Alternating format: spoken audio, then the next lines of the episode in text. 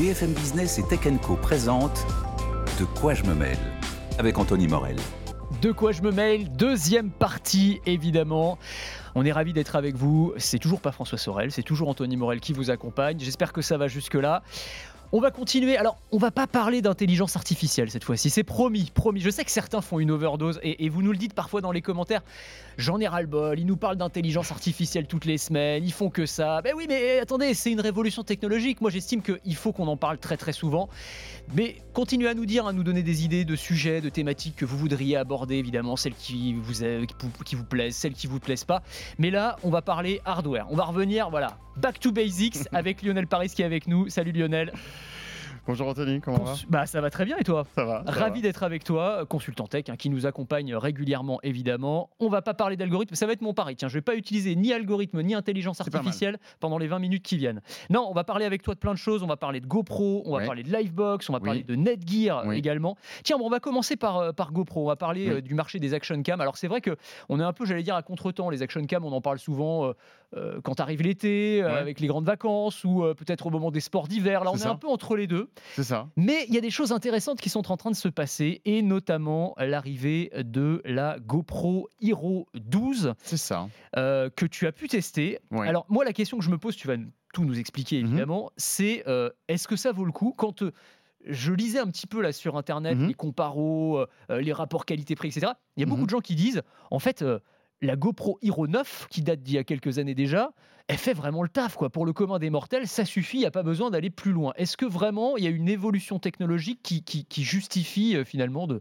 de s'équiper d'une GoPro 12 Parce que c'est finalement la question qu'on se pose à chaque itération de gamme. Tu te dis, bon, j'y vais, j'y vais pas. Est-ce qu'il y a un, delta technologique qui fait que ça vaut le coup en fait d'investir? Bah, euh, Si tu veux, euh, pour reprendre ce que tu disais, déjà le calendrier de GoPro, effectivement, il n'est pas calé sur les vacances et sur la période où on peut utiliser ces produits. Chaque année, ils annoncent en septembre la nouvelle génération. Donc c'est bien, on pourra l'utiliser pour les sports d'hiver et euh, les vacances d'après. Mais effectivement, comme tu le disais, la génération 12 qu'on a ici, finalement, c'est la quatrième itération d'une Hero 9 qui a été assez bien renouvelée et donc c'était en septembre 2020 et effectivement ça fait quatre fois qu'ils améliorent ils améliorent à plein d'endroits différents. Et effectivement euh, on peut se poser la question oui ça ressemble c'est le même châssis etc mais il y a des réels ajouts technologiques à chaque itération. Et là au bout de la quatrième je dois dire on atteint un niveau que moi je trouve assez fantastique. Maintenant quelqu'un qui a une 11 aura peut-être pas d'intérêt de passer sur la 12, tu vois ce que je veux dire C'est un peu comme l'iPhone en fait. C'est faut avoir un delta générationnel de, quelques générations pour que ça vaille le coup. Voilà, si tu as 2 3 deux, trois itérations, là tu es bon et il y a un réel gain technologique. Bon, fais-nous rêver. Alors bah, si tu veux, là aujourd'hui, euh, le châssis qu'on a est vraiment similaire à celui qu'on utilisait avant. La grosse nouveauté de l'itération euh, de cette année, c'est d'introduire le format HDR, hein, donc High Dynamic Range, qui n'était jusque-là, n'avait pas encore été introduit euh, dans les gammes GoPro, ce qui te, te permet en fait d'utiliser ta télévision de manière max. C'est-à-dire tu vas filmer en 4K, euh, en 60 images par seconde, avec une profondeur de couleur de 10 bits et en HDR, c'est-à-dire que ta caméra va capter au max de ce que peut restituer ta télé. Ça, pour moi, c'est un point qui est assez fondamental, puisque finalement, on utilise ces produits-là pour diffuser derrière. Ça, c'est la grande nouveauté, ouais. Ça, c'est la grosse nouveauté. Alors, peut-être un mot euh, euh, des, conditions dans lesquelles tu as testé euh, cette GoPro. Bah c'est un peu particulier, parce que du coup, tu, as fait ça en bateau. Ouais, exactement, parce que, en fait, si tu veux, une des grosses nouveautés qui a été introduite l'année dernière, c'était le verrouillage de l'horizon. Donc, euh, au-delà euh, de toutes les nouveautés qu'ils introduisent à chaque itération, c'est-à-dire euh, les, améliorations en vidéo, en, prise de vidéo, en résolution, en nombre d'images par seconde, etc. Ça, ça fait partie un peu du lot quotidien que tu as à chaque itération. Mais je dois dire que le verrouillage de l'horizon et le nouveau ratio vidéo, ça a permis de faire deux choses. C'est-à-dire ça t'a permis de stabiliser d'une manière définitive des vidéos. Et là, c'est au-delà de ce qu'une stabilisation optique, une stabilisation optique générique t'amène.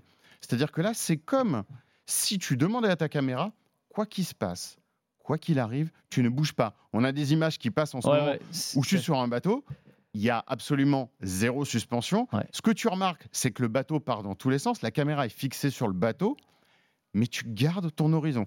Donc finalement, ta, ta GoPro ne perçoit aucun mouvement. C'est-à-dire que c'est fait d'une telle manière que ta vidéo ne bouge pas. Donc, tu es tout à fait capable de donner une captation qui est très immersive dans l'action ou une captation qui a un, rendu, un rendu très cinématographique où finalement tu as l'impression que tu as un drone au-dessus du bateau qui te suit et en fait toi tu bouges dans tous les sens, tu prends des coups dans tous les sens mais ta vidéo reste stable. Moi, ça, je trouve que c'est un. C'est impressionnant. Sur les images qu'on voit, alors tu fais des tests en conditions extrêmes, hein, parce que moi, je peux te dire que si Bah. j'avais testé comme ça, euh, genre les images GoPro, ça aurait été des images de vomi. hein, c'est tout ce qu'on aurait vu, donc Bah, euh, ça aurait pas été incroyable. Ben, si tu veux, alors c'est c'est drôle parce que le loueur, et je remercie la, la société Capsi, euh, ne comprenait pas pourquoi je demandais à sortir par une mer un peu démontée. Ah oui, c'est ça. Parce que toi, parce tu dis, oui, monsieur, je voudrais sortir. Il va faire très moche là. hein. Oui, bon, on y va alors, vraiment. hein, c'est parfait. C'est maintenant. C'est exactement ce que je veux. Je veux pas tenir sur le bateau parce que je veux mettre cette situ- ce, bah, ce sta- et le stabilisateur optique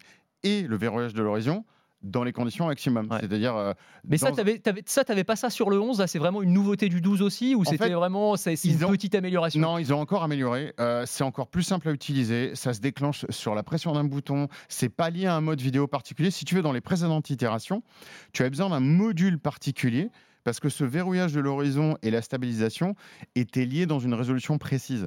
Et si tu veux, dans cette nouvelle gamme, maintenant, tu n'as plus ça. C'est-à-dire que ce module te sert vraiment à ajouter, puisqu'on peut changer les objectifs, à avoir un très très grand angle, mais tu peux activer euh, euh, le verrouillage de l'horizon et la stab vidéo. Alors, c'était l'autre question que je voulais te poser, c'est est-ce que avec euh, cette nouvelle version de la GoPro, est-ce que n'importe qui peut faire des, des images de qualité? Parce que c'était la question qu'on posait avec les nouveaux iPhones, c'est-à-dire que maintenant les, les itérations, pour reprendre ton mot, sont tellement fines d'un modèle à l'autre que, Mhm. ok, si tu es un documentariste, si tu es vraiment un, un- un créateur de contenu hyper pointu sur l'image, tu vas en avoir l'avantage en fait de, de- de- de la nouvelle version.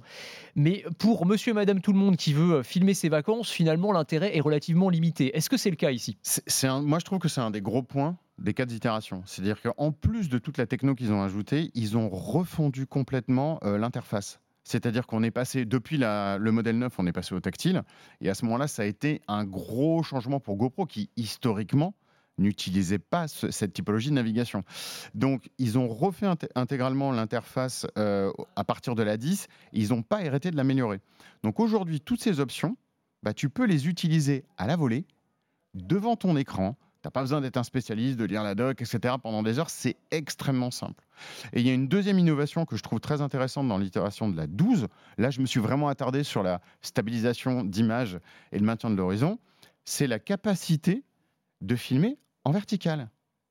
Parce que, bon, soyons honnêtes, moi, quand je donne la GoPro à ma fille, elle me dit Attends, papa, ton truc, c'est génial, mais euh, je peux pas. euh, comment, je, comment je fais mes prises de vue pour poster sur Insta et autres? Effectivement. Et donc, Euh, Vertical versus horizontal, c'est vraiment une guerre de génération. ah en bah, fait, hein. Ouais. bah, moi, j'utilise peu, elle, elle ne fait que ça. Donc, si tu veux, là, c'est pareil. Il y avait dans l'itération précédente un nouveau mode d'image qu'ils ont introduit qui te faisait un plan extrêmement large, mais tu devais recadrer toi-même en post-production. Là, c'est terminé. Tu appuies sur un bouton, tu switches de mode 16.9 en mode vertical. Mais tu gardes tout ce qu'ils ont amené depuis quatre itérations, tous les modes vidéo, etc., les grands angles, etc. Donc je trouve que c'est euh, une Bon. belle évolution générationnelle. On a compris que tu étais convaincu, donc GoPro Ouais. 12, on est OK, mais Mm. pas si on a déjà la GoPro 11 ou la GoPro 10. Ouais. Pour, euh, si on a trois ou quatre générations de retard, là, ça peut valoir le coup, Exactement. effectivement. On va passer à la deuxième nouveauté dont tu voulais nous parler, Oui. c'est la nouvelle Livebox d'Orange. Alors, c'est assez étonnant parce que euh, d'habitude, en tout cas l'an dernier, ils nous avaient habitués à des, à des en grande pompe, avec une keynote, vraiment, clair. euh, vous allez voir ce que vous allez voir, euh, un peu en mode euh, Apple. Mhm. Et là, euh, bon, ils ont envoyé un communiqué. Euh, Oui. C'est tout. Alors en général, c'est pas très bon signe. hein. Ça veut dire euh, on n'a pas grand chose à vous annoncer quand on fait comme ça. Alors je sais pas, qu'est-ce que tu constates toi Bah, écoute, c'est comme tu le dis, c'est étonnant parce que les itérations précédentes avaient été bien marquées. Il y avait des soirées, des événements, des lives, etc. Là, euh, on apprend ça par le biais d'un communiqué de presse. Alors, on sait qu'il y a une guerre de fond, hein, très clairement, entre les différents ISP, avec Free qui veut annoncer, mais qui attend, mais D'ici la fin de l'année normalement. Rendez-vous en décembre, début décembre, euh, pour ce qui va se passer.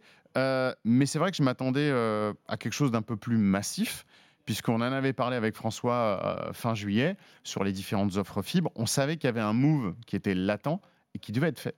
Parce que si tu reprends l'histo aujourd'hui, Orange avait quand même dans le panel des opérateurs français les offres fibres les moins puissantes. Ouais, un peu de retard. Puisqu'on était taqué euh, sur du 2 gigabits, quand les autres, ils montaient, euh, Ouais. à- notamment SFR, montre à, à 8 euh, et Free aussi. Donc on savait qu'il y avait un petit train de retard. Et donc c'était prévisible qu'ils annoncent quelque chose. Mais je ne le voyais pas comme ça. Euh, ensuite, dans les choix technologiques qu'ils avaient faits, on savait qu'ils pouvaient faire évoluer leur box. Parce que c'était tout le principe de la 6. Euh, donc, on s'attendait pas forcément à une itération supplémentaire. Je m'attendais pas non plus, on peut le voir là, je les ai ramenés aujourd'hui, à un changement de format. Puisque l'intégration qu'ils ont faite là, elle est tout simple. Ouais. Il y a trois types de fibres aujourd'hui. Ils utilisent la fibre que tout le monde utilise, qui est le GPON. Et là, ils viennent d'utiliser, alors c'est un mot barbare, tu vois, Vas-y, il n'y a, pas- a- a que l'IA, euh, c'est le XGS PON. XGS Spawn, alors c'est quoi? Alors, XGS PON, ça veut dire le X, c'est pour 10, 10. euh, le G, c'est gigabit. Le S, c'est symétrique. Et Passive Optical Network. Donc, c'est un réseau fibre qui est capable de te véhiculer un flux 10 gigabits dans les deux sens. Donc, D'accord. descendant, montant. Et c'est un petit peu la dernière évolution de, des technologies fibres qu'on connaît aujourd'hui. Et ça, c'est du débit théorique ou c'est ce que va avoir vraiment Non, le- non, non, l'utilisateur euh, tu, tu- chez lui tu- l'auras, tu l'auras, tu l'auras parce qu'aujourd'hui, tu as déjà des lignes qui, qui, qui en sont pas encore là, mais qui, qui flirtent très gentiment avec le 8. Ouais. Donc le 10 est atteignable. Donc c'est ça la grosse nouveauté et c'est ça qu'ils ont, euh, si tu veux, annoncé. Alors, est-ce que c'est nouveau? Non. Euh, SFR a déjà intégré ça, euh, d'ailleurs le premier, depuis le mois de février 2002 avec sa, la box 8X. Euh, donc c'est compatible. T'as Bouygues qui bizarrement a introduit ça, c'était mi-juillet. Euh, C'était 15 jours après qu'on en parle avec François. Euh, donc c'est pareil, sa box est compatible aussi. Euh, et puis t'as Free qui est sur une autre techno. Ouais. Donc, Donc, là, on verra donc bien. c'est ce qui pas complètement en- nouveau. Alors juste sur le, le- le matériel, parce qu'on l'a pas décrit Ouais. pour tous ceux qui nous écoutent. euh, donc tu as la, la 6 et la 7, c'est ça? C'est ça. Et euh, La 7 est la plus massive. Alors, la, la 7 est un petit peu plus grosse, sinon c'est la même. C'est vraiment en termes de design, euh, ils, Ah, sont contents d'eux parce que c'est vraiment Oui. la même. Alors, je n'explique pas pourquoi il n'y a pas de changement. Alors, on s'attendait, Livebox 7, Wi-Fi 7. Bah non. Non, c'est toujours Wi-Fi C'est 6E. toujours du 6E. Ouais. Donc, je comprends pas l'augmentation du form factor. À mon avis, il y a encore quelque chose d'autre qui n'a pas été annoncé. Euh, le gros changement va se situer au niveau du port Ethernet, donc le réseau filaire. Ouais. Parce qu'il faut bien arriver à sortir cette puissance. Le 6E te- ne te le permet pas d'aller jusqu'à 10, il faudra du 7 pour y arriver. Mais donc ils ont ajouté ce qui est très bienvenu, parce qu'ils étaient un peu en retard là-dessus, une sortie filaire en 10 gigabits. Donc ça, ça va permettre d'aller sur ton réseau filaire, connecter des PC, des NAS à très haut débit, ou même des Mac, hein, parce que tu as des tas de produits qui utilisent cette, euh, cette connectivité. Ok. Euh, donc, ce qui va se passer aujourd'hui d'un point de vue particulier pour les abonnements, donc maintenant tu as une refonte des offres qui a été annoncée en même temps finalement que le lancement de la box, et tu te retrouves avec un Orange qui va utiliser en simultané donc deux technologies fibres, l'ancienne, la nouvelle, sur trois box. Oh là là, mais c'est l'enfer. Mais c'est pas, c'est impossible de s'y retrouver. J'ai l'impression qu'on Bah- revient aux heures, euh, tu vois, des, des- il y a quelques années quand les offres télécom étaient ultra compliquées, quoi. Alors c'est- marrant parce que c'est ce que je je commençais à dire à François en juillet, et on y est là. Parce que finalement, ton adresse va définir ton éligibilité. Ben oui, c'est ça. Parce que ces réseaux, ces nouveaux réseaux 10 gigabits dans les deux sens symétriques, bah, en fait, il faut que tu changes les équipements là. Donc, ça veut dire que pour être éligible à ce nouveau débit qui fait du 5 gigabits Vaut mieux aujourd'hui, habiter en centre-ville. eh ben, euh, alors là, déjà, faut tout de suite maintenant, il faut habiter sur Paris, sinon il n'y en a pas. Moi, j'ai essayé, mais je suis pas éligible. Euh, et donc, du coup, on revient un petit peu au temps de la DSL, où ton adresse va te donner ton débit. Ouais, c'est ça. Mais c'est pour ça quand je disais c'est du débit théorique. Bah de fait oui, parce qu'en réalité on voit bien que en fonction de l'endroit où tu habites, en fonction aussi des particuliers entreprises, c'est pas la même offre hein, si je dis pas de bêtises. hein. Tout à fait. Tout à fait. Ça, c'est Euh, le cas chez tous d'ailleurs. D'accord. Il Ouais. il y a des notions de. Donc, finalement, aujourd'hui, voilà, pour ceux. Alors, je sais qu'il y a toujours 30% de la population française qui n'a toujours pas la fibre. hein, je- on leur passe quand même le bonjour. Ça arrive, hein, forcément. ça va arriver à un avant, moment. Avant fin 2030, puisque c'est c'est ce C'est le plan fibre. c'est ce qu'a- annoncé euh, Ouais. l'État. Mais grosso modo, aujourd'hui, pour avoir cette box, il faut être éligible euh, sur une ligne qui va supporter cette techno. Sinon, tu es toujours sur les offres milieu de gamme sur l'ancienne, la Livebox, donc 6. Et sinon, après, tu as les offres entrée de gamme qui utilisent encore la Livebox 5. Ok, bon, je pense Voilà. que tout est clair. J'espère que tout est clair pour ceux qui nous écoutent et qui nous regardent. On parlait du Wi-Fi 6E, on va Oui. continuer à en parler. On a encore deux minutes pour parler de ce petit accessoire que tu nous as apporté, qui a été conçu par Netgear. Voilà, C'est un être, euh, adaptateur Wi-Fi 6E. Voilà, ça va être très rapide parce que ça, maintenant qu'on a des box Wi-Fi 6E, on en a maintenant 4, on a plus de 250 produits dans la nature. Il est bien de se pencher sur le PC et sur l'ordinateur, euh, ce, ce qu'on a à la maison, et de se dire voilà, j'ai un Wi-Fi qui date sur cet ordinateur, comment je fais pour le mettre à jour? Est-ce que je suis forcément obligé de changer d'équipement Parce que finalement, cette machine suffit à mon utilisation quotidienne? Mais le Wi-Fi reste un maillon faible. Eh bien écoute, voilà un petit adaptateur Wi-Fi 6 Donc ça ressemble à une grosse clé USB. c'est une grosse clé USB. Pourquoi hein? Parce que bah, tu remarqueras bien que l'antenne va se déplier, Ouais. puisqu'on a une antenne active qui est intégrée dans le corps euh, de la clé USB. On va la connecter très simplement en USB sur n'importe quelle machine, PC ou portable, et on va pouvoir faire migrer son PC en Wi-Fi 6E et profiter de cette fameuse bande de 6 GHz qui est complètement libre, qui est un autoroute d'information Wi-Fi et qui peut être utilisé sans restriction aujourd'hui. Dingue. Donc Très voilà. pratique. Ça coûte combien ça Ça, ça coûte euh, moins de 100 euros, euh, 99 euros en prix public, et on le trouve souvent en, en promotion. Et Yeah. si jamais euh, vous parlez d'un PC fixe, eh ben, ils fournissent un petit cradle pareil en USB qui va permettre, au lieu d'aller mettre la clé USB derrière un ordinateur qui est lui-même sous un bureau et derrière un mur, eh ben, on va pouvoir la poser tranquillement sur le bureau pour qu'elle soit en bonne zone de réception. Pour faciliter l'installation, on a une petite clé USB. Bah oui, Ah oui, elle est minus celle-là, ouais. parce que quand je déconnecte le Wi-Fi de mon portable, parce que c'est ça qu'il faut faire, il faut déconnecter le Wi-Fi de son portable pour utiliser la clé.